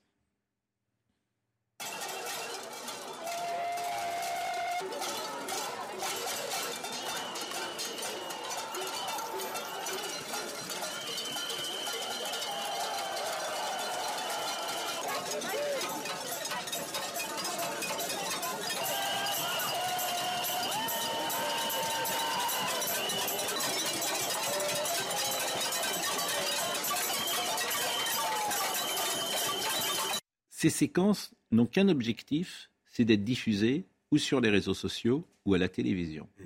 Est-ce que les journalistes, est-ce que nous devons montrer ces images? Oui. L'éternel Oui, parce qu'elles témoignent d'un grand fantasme très répandu dans l'extrême gauche et même au-delà, c'est le fantasme révolutionnaire. Il y a des gens qui n'accepteront jamais les règles de la démocratie et dans, euh, dans, un coin de leur tête, il y a l'idée et même la conviction qu'il faut régler ça par la violence, en dehors des règles démocratiques, à savoir en brûlant les gens, en les tabassant, en les guillotinant. Et c'est un, discours qui gagne du terrain. C'était réservé à certaines franges, maintenant c'est très répandu dans la, dans la gauche, ça veut dire tous les coups sont permis, tous les moyens sont bons. Mais donc il faut le montrer. Il faut le montrer, mais tout de même, il faudrait avoir un regard intelligent sur tout ce qu'on montre. Là, ce que je viens de voir... On essaye, euh, Philippe. Non, non, non, mais je veux dire... J'y pense de temps en temps. Mais pas vous, Pascal. Oui, c'est jamais... Le téléspectateur les pour lequel je n'ai aucun mépris. Euh, là, ce que je viens de voir est scandaleux. Mais en revanche, ce qui s'était passé en Alsace, où on voit un président qui va délibérément au contact de gens dont il sait. Qu'ils vont l'insulter et qu'il y a une effervescence dont il est en partie responsable, je trouve choquant qu'après la justice poursuive pour des doigts d'honneur. Bon, euh, alors je ne veux pas être trop long, mais il faut hiérarchiser. Il y, a une chose qui est terrible, c'est le côté barbarie, quoi. Hmm. Vraiment dans une société vous parlez civilisée, je parle de, de, de, de oui, les Il y a un côté barbarique qui me fait peur. Bien sûr. Euh, reprocher euh, au président d'aller au contact de gens qui ne sont pas d'accord avec lui, ça me paraît difficile. Alors, en re... Si. Bah, Parce que c'est bizarre. S'il fait ça, on lui reprochera justement de rester enfermé. Non, non, rester enfermé. Il y a quelque chose. Non, mais parce que on ne peut pas, d'une certaine manière, hmm. euh, faire une sorte de surenchère dans le contact avec le citoyen et, il en jouit profondément et après mettre en branle toutes les forces répressives. Dominique ce que, ce que disait Éric Nolot n'est pas faux, mais c'est seulement chez une minorité. Si vous voulez, Mélenchon pense tout le temps à ça, la référence à la Révolution française, à la Commune, mais je dirais plus simplement, si vous voulez, pour nous limiter à l'époque contemporaine, qu'à un certain moment de son mandat, euh, Sarkozy exaspérait beaucoup de gens. Hollande faisait rigoler et a fini méprisé. Mm. Là, ce que je trouve très intéressant, ça n'est pas seulement que des gens brûlent euh, Macron en effigie, c'est qu'il n'y ait pas de protestation contre cela. En d'autres temps, même dans une manifestation de gauche, voire d'extrême gauche, on de Robert Badinter est monté au On aurait dit ah non, là vous allez trop loin. C'est le président, c'est le chef de l'État aucune protestation. et ça donne donc, c'est un thermomètre, ça donne la mesure de la détestation. C'est inédit. Sauf que Robert Badinter, par exemple, Robert Badinter, je ne suis pas d'accord avec vous, quelques voix sont montées au créneau. Oui, mais pour, pas, euh, chez les manifestants. Mais pas ah bah oui. Non, non, il n'y a aucune protestation sur place. Pas la première fois, ah oui, sur place. Oui, sur place. Alors, pas il y a eu des simulacres de, décapitation. Bien sûr, et je me souviens Robert Badinter, et c'est vrai que, alors là, je pose la question différemment. Est-ce que nous, nous devrions avoir un rôle plus pédagogique, même si j'aime pas du tout ce terme-là, de dire c'est une honte, c'est un scandale de faire ça et de le dire euh, chaque jour, c'est inadmissible. Est-ce qu'on a ce rôle-là aussi à avoir Il faut, il faut, le, montrer, le commenter, le juger. Et, et c'est ce qu'on a fait euh, là euh, à, l'instant. Et, effectivement, peut-être de dire qui le dénonce marteler que on attend toujours une contestation. Est-ce que LFI condamne ça? Est-ce que les Robert Pierristes euh, mélanchonistes condamnent ça Mm. On les a entendus on a Non, c'est ce qu'a dit que- Nolot. Il le Pour souhaite. dire que, Il le souhaite. Pour dire que c'est Il pas le bien. souhaite. C'est la Alors peut-être conséquence de leur faut-il propagande. montrer, Mais il le souhaite. marteler euh, Mais- que certaines personnes dans la classe Mais- politique ne condamnent pas. En fait, depuis quatre mois, euh, l'intolérance, l'excès, j'ose dire le fascisme, le déni est- de démocratie. il est plutôt à l'extrême gauche. Absolument. Je me tourne vers Gérard Leclerc. Vous imaginez si c'était des militants de droite qui faisaient ce que font les militants de gauche depuis quatre mois Vous imaginez ce que que je serait répondre Oui. Bah, Vous avez raison. Ah oui. Merci. Merci. Mais non, mais c'est vrai. Alors vous là, imaginez si c'était des militants qui Oh. bloquaient des facs, qui brûlaient des. Ouais. Mais on dirait c'est c'est voilà c'est c'est la peste On- brune. On, on dirait c'est le fascisme. C'est le fascisme. Dans les bien sûr. Dans l'Hérault, la CGT a coupé, la CGT locale a coupé Oui. l'électricité à l'école Oui. et donc également à la clinique. La clinique s'est retrouvée sans électricité pendant Mm. 13 secondes. Les groupes électrogènes ont mis 13 secondes à s'allumer. Mm. Il se trouve qu'il y avait 5 opérations en cours. Est-ce que vous avez entendu beaucoup de condamnations? Même Sophie Binet n'assume pas en disant c'est pas la CGT qui a fait ça. Pas de bol pour elle. La CGT locale avait revendiqué l'action. Et Sophie Binet, on ne pourra pas lui poser de questions puisque euh, elle a décidé que au nom du pluralisme. euh, au nom du pluralisme, elle ne nous parle Elle pas. va là où il n'existe pas, mais elle vient pas là où il existe. Euh, dans l'actualité également, je voulais vous faire écouter simplement Gabriel Attal. Vous savez qu'à chaque fois que le président va quelque part ou les ministres vont quelque part, se déplacent, ils sont euh, mal reçus. Mais il a une petite phrase. Ah oui, oui, il a une Attal. petite phrase très étonnante parce que euh, il a dit, bah, c'est les gens qui n'ont rien à faire au fond, qui sont là l'après-midi. Si vous pouvez vous mobiliser pour mal accueillir euh, le chef Oui. de l'État ou un ministre, c'est que vous ne travaillez pas. C'est pas ceux qui Oui. travaillent. Pas de chance pour Gabriel Attal. Il y avait aussi des sympathisants Renaissance hier, à peu près dans la même euh, tranche horaire. Donc ça veut dire aussi que les sympathisants Renaissance sont des rentiers. Écoutez cette petite phrase parce que peut-être qu'elle va vous faire réagir. Il faut aller sur le terrain. euh, on fait face euh, effectivement à, à des euh, manifestations euh, parfois. Ça ne veut pas dire qu'il faut arrêter d'aller sur le terrain. Parfois, c'est tout le temps en ce moment. Oui, puis il faut faire la part des choses. Euh, Il est 7h43. Euh, Je pense qu'il y a des personnes qui nous écoutent, qui sont en train d'aller travailler ou qui s'occupent de leurs enfants avant de les amener à l'école. Il y en a probablement qui sont inquiètes ou qui sont en colère. Je suis pas sûr que ce sont des personnes qui peuvent se permettre d'aller de 14h à 18h en pleine semaine attendre un ministre. Voilà. Moi, ce qui m'intéresse, c'est de répondre aux inquiétudes, aux angoisses, à la colère des Français qui travaillent, qui ont du mal à boucler euh, leur fin de mois et qui attendent de nous qu'on agisse pour eux. Qu'il y ait des militants syndicaux, politiques d'ultra-gauche qui nous attendent quand on vient se déplacer, qui passent 4 heures devant un lieu où on se déplace en pleine journée, en pleine semaine. Écoutez, euh, on n'a Vous pas... dites quoi C'est pas la vraie France, pas celle Mais qui non, mais on travaille n'a pas attendu d'entendre des casseroles pour écouter les Français et pour entendre les Français. Voilà. Et moi, ce qui m'intéresse, c'est les Français qui se lèvent le matin, qui vont travailler ou qui télétravaillent, mais en tout cas qui attendent de nous qu'on agisse pour eux. Il y a une telle démolition politique de- d'Emmanuel Macron et de son gouvernement que je ne peux pas m'empêcher, en tant que réactionnaire, d'aimer ce Gabriel Attal qui a du talent. Non, mais c'est pas Daniel Riolo qui dira le contraire, et on peut pas toujours jouer en défense. Il faut que de temps en temps contre-attaquer quand même. Mais on- et, et ce que vient de faire Gabriel Attal, ou, moi je trouve ça admirable, la ministre de la Défense pendant De la, la cérémonie des Molières, De moi j'ai trouvé Elle ça de formidable. Deux intermittents de sortie de nulle part qui disent ah c'est scandaleux, alors que la France est le pays qui arrose la culture, et je m'en réjouis. On a une des dernières cultures qui résiste aux États-Unis, mais et qui, qui vient sur scène disant c'est scandaleux, nous vivons dans un pays où la culture est méprisée, sous-payée. Enfin voilà, il faut contre-attaquer de Et temps en temps. l'extrême droite On, comprend, on comprend en écoutant Gabriel Attal pourquoi il est le disciple favori du maître. Ah oui. Hein, c'est le chouchou et il a la même façon de réagir qu'Emmanuel Macron. Il s'en prend aux gens avec euh, virulence, euh, avec talent même. Euh, c'est peut-être pas comme ça qu'on se rend populaire. Alors après- le mépris, le mépris, le mépris qu'il affiche pour les gens qui vont manifester Voilà. n'est peut-être pas très intelligent. Vous le- trouvez que c'est du mépris? Mais bien sûr. Le mot d'ordre était Bah, à écoutez, l'apaisement. bah, hein. Oui, c'est du Le mot mépris. d'ordre était à Dire- l'apaisement du dire, pour, dire pour manifester Il contre Macron, apaiser, euh. faut être un oisif, bah faut être con pour dire Non, mais Dominique, on a le droit. mais ça enfin, Dominique. Ouais, oh, excusez-moi, Mais franchement. ça m'a échappé. Mais ça- le problème du mépris, c'est qu'aujourd'hui, ce que dès je pensais. Le, le problème, alors là, franchement, vous réagissez comme euh, quelqu'un de 20 ans, ce qui est plutôt bien. Bah oui. Mais merci. Ça doit être. Aujourd'hui, dès que tu dis quelque chose à quelqu'un, euh, Ah c'est la culture de l'offense où te- tu méprises. Dans ce qu'il dit, il n'y a pas de mépris. Non. on te dit, euh, Si.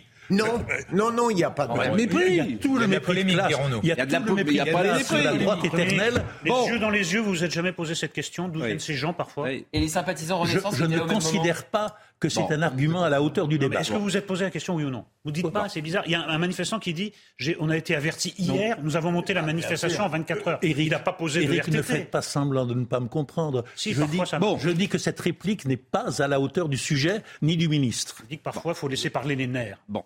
eh ben, justement. alors, alors, alors euh, Riolo, il laisse parler ses nerfs euh, régulièrement. Vous, êtes, savez combien de temps que vous êtes sur euh, RMC le soir?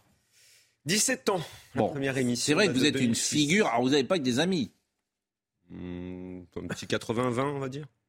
80% d'amis, 20% de. Ouais, mais les 20%, ils sont parfois au plus haut niveau. les Est-ce que c'est très grave Est-ce que, vous avez, est que vous avez, vous aussi, beaucoup d'amis Mais que des amis. Comme disait. Ah, le temps passe, je que des amis. Mais bon. Et, comme disait Clémenceau, j'ai des ennemis et je m'en flatte. Oui, bon. Mais par exemple, là, euh, dans le football, alors. Euh, KO Football Club, là, euh, vous ne parlez pas de l'affaire Galtier, bien sûr, puisqu'elle est sortie récemment. Mais moi, j'ai trouvé que le procès qui est fait avec Christophe Galtier est quand même d'une injustice. Il n'y a aucun procès qui a été fait à Christophe Galtier. Aucun. Mais je ne parle pas de vous en général. Je, parle de, l'espace médiatique qui l'accuse sans preuve d'être raciste. Pardonnez-moi. Ah si, c'est ça l'accusation de, non, Pascal. de Non, c'est pas ça. Ça, c'est une simplification. Bah. On a juste porté à la connaissance du public un mail qui, ça a été dit maintenant, a existé et a été rédigé. Nous n'avons pas dit que tout ce qui était dans le mail est vrai, puisqu'une enquête a été ouverte. une enquête il a été ouverte. Il est, il est jeté au chien. Absolument. Pardon, mais si. Ah non, non, non. Ah, bien sûr alors, que pour, si. Alors pour avoir été au centre de l'histoire, puisque nous avons, c'était il y a dix jours maintenant. Sans preuve. Lu une sans aucune preuve. C'est un mail, sans aucune preuve. Quelqu'un qui est dans le foot depuis 40 ans, qui a grandi dans les quartiers à Marseille. non mais attendez. Je, vais vous répondre. je vais et, vous répondre. Et, qu'on accuse de racisme. Moi je trouve ça. Alors d'abord, il n'y a aucune accusation, je le répète. L'espace médiatique. Non, ça n'est pas vrai. Nous avons dit un mail existe. Dans ce mail, il y a ça. Ça, ce mail, il existe. Il a été adressé à la direction euh, de, du, euh, du, club. Mm. Une enquête est ouverte pour justement savoir si tout est vrai ou non. Mm. Vous pensez, vous pensez sérieusement, Pascal, que nous et toute notre rédaction et mm. tous ceux qui ont, par exemple, rédigé l'article de l'équipe d'il y a deux jours, excellent, mm. tout le travail qui a été fait par Nice Matin, mm. par des journalistes de terrain, ils ne sont pas allés rencontrer les joueurs? Vous pensez sérieusement qu'on n'a pas parlé aux agents de ces, des joueurs concernés, qu'on n'a pas parlé aux joueurs? Vous savez, vous, dans votre, vous, vous savez quand même qu'on discute avec les gens. Si vous, j'allais dire, si vous écoutez les joueurs, si vous écoutez les ah, joueurs qui parfois. on écoute personne. Ben vous, vous écoutez pas des ministres, vous écoutez pas, vous écoutez pas des, gens proches du pouvoir, vous n'écoutez pas. Ce que je veux vous dire, c'est que je ne crois pas une seconde que Christophe Galtier soit raciste. Voilà. Oui. Mais qui a dit qu'il l'était? Bah, les... Qui a dit qu'il l'était On le soupçonne fortement dans certains médias et ça m'ennuie. Et ça m'ennuie pour le connaître. Il y, a, quand même le fait que la mise en cause médiatique, par les temps qui courent, vaut condamnation en, réalité. Et qu'il aura beaucoup de mal, quel que soit le eh bien, vous savez, vous savez quoi? C'est exactement la même chose avec moi quand euh, certains acteurs du foot euh, portent plainte. Exactement. Eh ben, les gens pensent obligatoirement que je vais être condamné. alors qu'il va y avoir un jugement. Eh ben, peut-être, ben alors, ben alors peut-être qu'il faut expliquer aux gens et dire comment ça marche plutôt que d'aller derrière eux en disant il a été attaqué, c'est qu'il est forcément coupable. Parce que sinon, dans ces cas-là, vous n'allez faire aucune émission, on va tout arrêter, il n'y aura plus aucun débat, on fera plus jamais rien. Mm. Donc nous, nous avons juste porté à la connaissance des gens un mail qui a existé, avec des propos qui, pour certains, ont été confirmés par les acteurs de ce club. Maintenant, une enquête est ouverte, et l'enquête dira si oui ou non tout est vrai dans ce mail. Nous, nous avons des éléments euh, off de discussion avec certains joueurs qui nous disent que certaines choses sont vraies. Voilà, c'est tout. Mais nous, mais nous ne les avons même pas encore affirmés, nous. Parce que depuis que l'enquête a été ouverte, nous nous sommes mis en retrait du dossier. alors, bon, c'est tout de même. Alors, tout le monde l'enquête va prendre très Tout le monde ne connaît pas. Euh, Ça ne dépend pas. tout le monde ne connaît pas. C'est-à-dire que, on, je veux dire, Galtier aurait dit, et c'est ce que ce mail qui n'est pas écrit par lui, bien sûr, écrit, écrit par quelqu'un qui était témoin de cette conversation, qu'il y avait ou trop de noirs dans l'équipe, ou trop de... Euh, ou euh, que l'équipe ne ressemblait pas à la ville. Voilà, ne ressemblait pas à la ville, des, choses. Bon, c'est évidemment pas lui qui l'écrit, c'est quelqu'un qui dit voilà ce qu'a dit Galtier. Bon, je, trouve que ce ah, procès pour quelqu'un.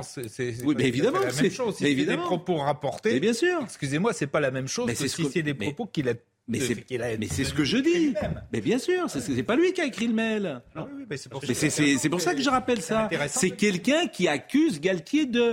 Et à partir de ce, à partir de ce simple mail, on fait un procès à Christophe Galtier comme s'il était coupable. Il n'y a pas de procès. Il y a une enquête, Pascal. Une enquête. Les journalistes sur le terrain ont rencontré des gens. Nous avons monté le dossier. Ni ce matin, l'équipe a également fait et, ils ont mis un petit peu de temps, mais ils ont fait un super article sur le sur sur cette question. Et nous, plusieurs rédactions avons des éléments pour dire que ce qu'il y a dans ce mail, mm. euh, que ce mail d'abord existe, et maintenant une enquête est ouverte et, vient d'être ouverte pour savoir si des choses sont vraies ou non. C'est tout. Nous n'avons condamné personne. Absolument personne, Pascal. On a eu cet échange et j'étais plutôt sur la position d'Éric. Tout ce que vous faites tous les matins ici, c'est la même chose alors. C'est-à-dire ce que vous, Quand vous parlez de la politique, euh, de tel ministre qui a dit ça, euh, de Macron qui fait, euh, qui fait bien ou qui fait pas bien, pareil, vous l'accusez et qu'est-ce que ça donne? Ça donne que ça donne qu'il y a des statuts de Macron qui sont, qui sont brûlés dans la rue. Bah, c'est la même chose. On pourrait très bien dire, Pascal Pro, tous les matins vous critiquez Macron, regardez ce que ça donne, on brûle des statues à l'effigie de Macron. Pardon, mais on pourrait faire la même chose. Sauf qu'on condamne ces exactions. Oui, c'est pas la même chose. Eh, ben, eh ben, moi, si demain il est agressé dans la rue, vous croyez que je ne vais pas condamner? Nous n'appelons à la violence sur personne. J'en doute pas, mais on pose le, débat. En tout cas, euh, mais c'est la même chose dans tout débat et dans toute émission dans ce cas-là. Mais, je, suis d'accord. Notre métier, on porte à la connaissance quelque chose qui existe.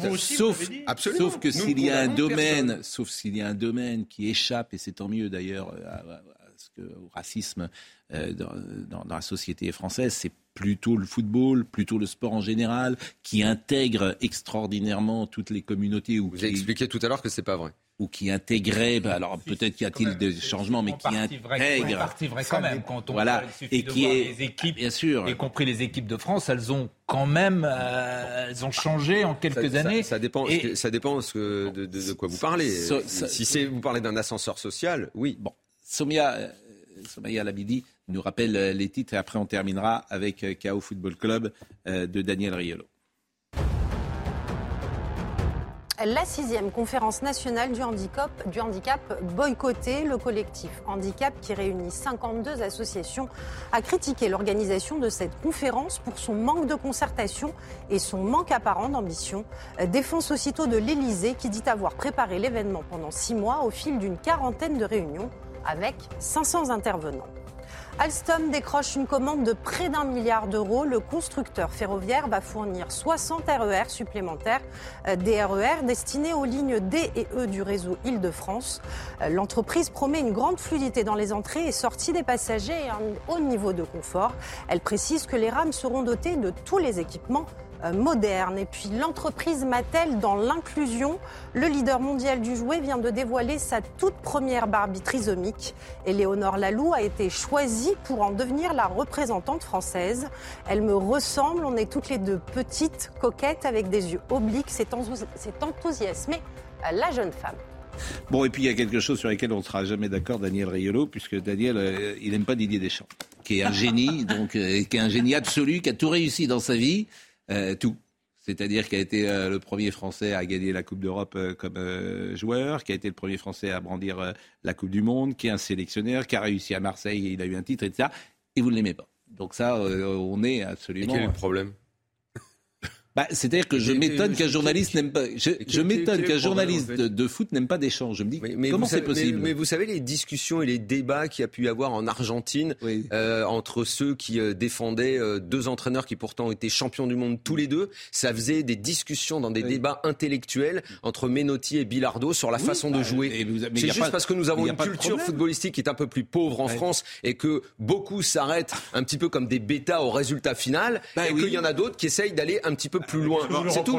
Est-ce que, est-ce que, je vous remercie. Excusez-moi, mais est-ce qu'on peut, est-ce que, vous êtes, euh, vous êtes, euh, est-ce qu'on peut, on est bêta parce que nous on aime gagner. Pardonnez-moi. Hein. Absolument pas, absolument. Mais, non, c'est pas, c'est pas ça que j'ai dit. Vous m'avez pas compris. Deschamps, si vous lisez bien tout ce que j'ai toujours dit sur lui, j'ai toujours dit que sportivement, ce gars-là était extraordinaire dans sa façon euh, d'envisager le, foot et de parvenir à la victoire. Est-ce qu'on a le droit, par ailleurs, à côté, d'émettre quelques réserves sur le plan humain? Ou ça, on n'a pas le droit? On n'a pas le droit. Émettre des, surtout, surtout à chacun, on peut émettre des réserves Est-ce que vous émettez des réserves ici le matin sur le président de la République ou ses ministres ou des leaders politiques? Oui. Est-ce que dans l'histoire, certains émettent des réserves? Je ne sais pas, moi. Allez, à l'exemple, on va prendre des, plus grands. Euh, Mitterrand, euh, De Gaulle, Napoléon. Mais Deschamps n'a pas le droit d'y toucher. Deschamps, c'est une statue, on peut pas y toucher à Deschamps. Bon. Deschamps, il est, il est invincible à vos yeux. Parce qu'il est nantais, donc on n'a rien le droit de dire. Exactement. Mais c'est quand même Voilà. C'est le côté Exactement. humain. Il y a même des gens qui ont attaqué Platini. Ça, on peut. Maradona, des stars. Mais Deschamps, Daniel, on n'a c'est rien le le droit de côté- dire. c'est On le est côté- dans l'acharnement sur Deschamps. côté Bravo. humain que vous critiquez ou sa conception du football, le jeu qui le. Alors qui le déjà, effectivement, si, si nous avions euh, une discussion, Eric, je sais que tu adores le foot, euh, sur le jeu pratiqué par Deschamps, je pourrais te dire que je n'aime pas sa façon de jouer. C'est Bah, terminé. C'est une discussion foot après tout. débat. C'est terminé. Et sur le plan humain, on aurait un autre débat. Voilà. C'est terminé. Oh, vous savez, euh, qui est irréprochable sur le Personne, plan Pascal, humain personne. Moi, vous, Personne, peut-être on un a jour, on fera des débats sur vous ou sur moi. Et, on a tous et les des gens faiblesses sans doute, mais bon, euh, euh, voilà, moi, il y a un moment, euh, voilà, on peut tous attaquer. On ne fait pas l'unanimité. Oui, on personne peut tous ne l'a attaquer, fait. mais il y a un moment quand on a tout réussi Mais comme non, lui. non, bon. non, Mais non, vous non, non, non. admettre, C'est terminé. Qu'on peut critiquer Deschamps. Non. Deschamps, on peut tout Ah, critiquer, sauf Didier Deschamps. Voilà. Il, y a- il y a- c'est- Il est sanctifié. Nicolas Bayet était à la réalisation. Marie Janoska était à la vision. Adam Thomas était au son. Merci à Marine Lançon. Merci à Florian Doré. Toutes les émissions sont à retrouver sur cnews.fr. C'est trop court, Daniel, parce que vraiment, euh, c'est un plaisir. Non, devriez- vraiment, merci vous beaucoup de devriez venir plus souvent nous voir, parce que voilà. euh, Ouais, c'est bien. euh, vous allez voir en plus. euh, Plein de gens vont acheter votre livre grâce à ce passage. Vous avez été bien. KO Football Club. KO Mais Football j'espère, Club. j'espère. Bien Merci sûr. beaucoup, Hugo Pascal. Sport. Jean-Marc Morandini dans une seconde.